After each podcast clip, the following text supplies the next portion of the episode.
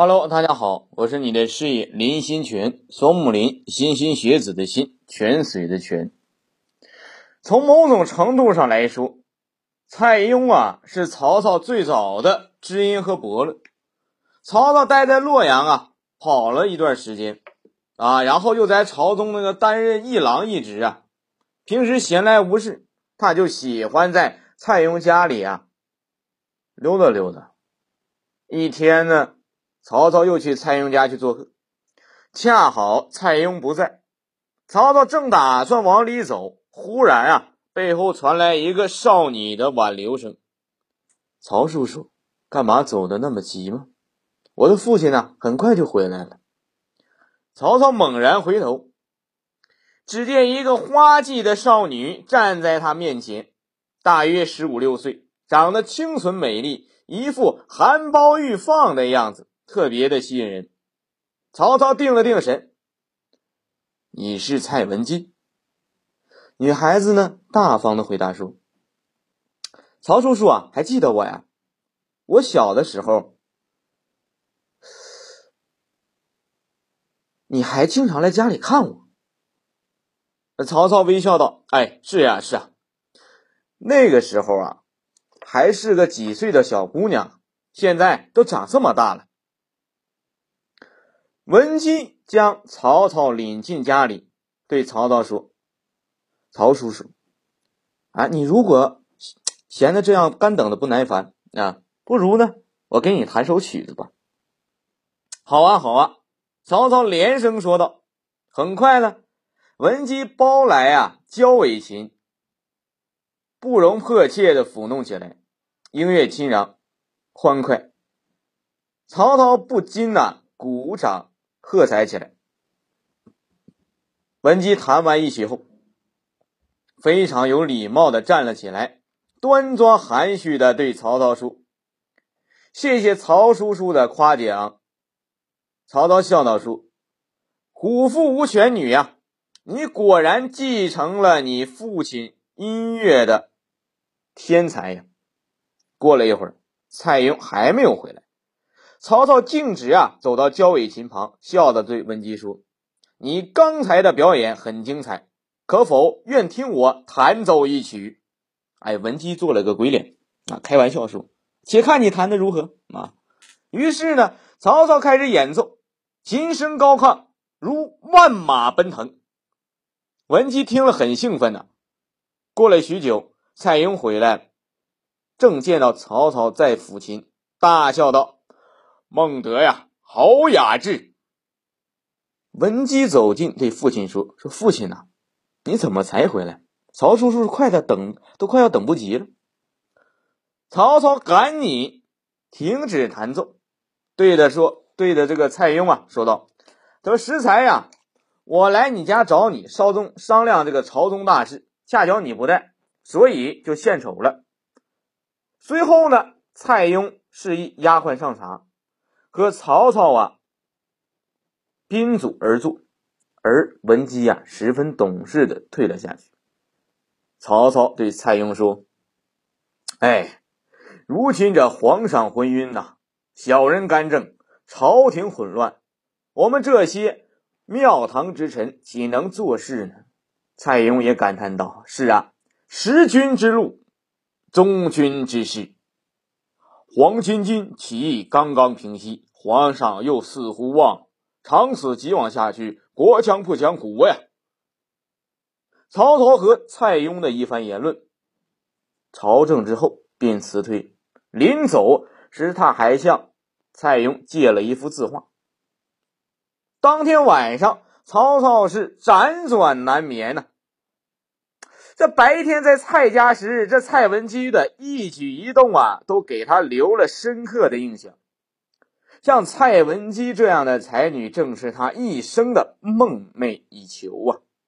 从那以后，师爷说你要关注一下林心泉随笔啊，公众号林心泉随笔，同时可以添加师爷的私人啊私人方式：幺五八四一二六三八七零幺五八四一二六三八七零。万事可问啊！那以后呢？曹操频繁的出入蔡邕家中。一次，曹操走进蔡府，蔡文姬啊正在院子练书法，曹操走上前去观看。蔡文姬说道：“欢迎曹叔叔来我家里做客。”曹操随说说道：“文姬呀，以后你就叫我曹大哥吧。”那文姬天真的问道：“这是为什么呢？啊，这是为什么呢？”那曹操其实不好意思说：“你你也不为什么，其实本身意思想的是，你老叫我叔叔辈儿太大，你要叫我大哥，是不是能我能往前探一步啊？我能往前往前走一走？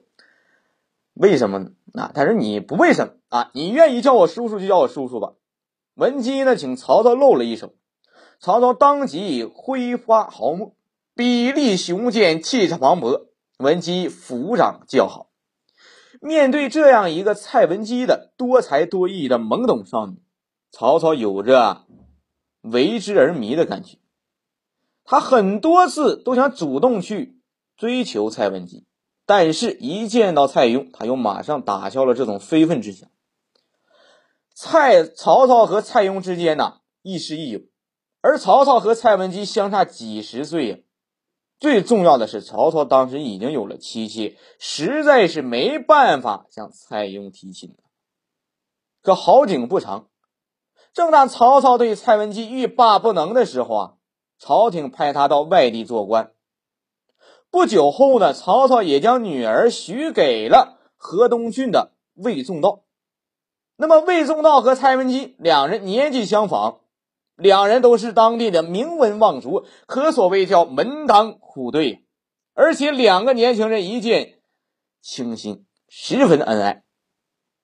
曹操千里之外得到消息之后，如同五雷轰顶，但他很快便冷静了下来。这也许是最好的一种结局。那么我们讲到，我说咱们讲这个魏仲道啊，师爷提嘴，魏仲道是谁？魏仲道这个人呐。东汉末年，河东人，魏家是河东的世家，在当地啊有着很高的声望，兴于汉朝名将卫青，那就人家祖上卫青啊，以及被立的皇后卫子夫。啊，卫氏家族呢也是从那一刻叫平步青云。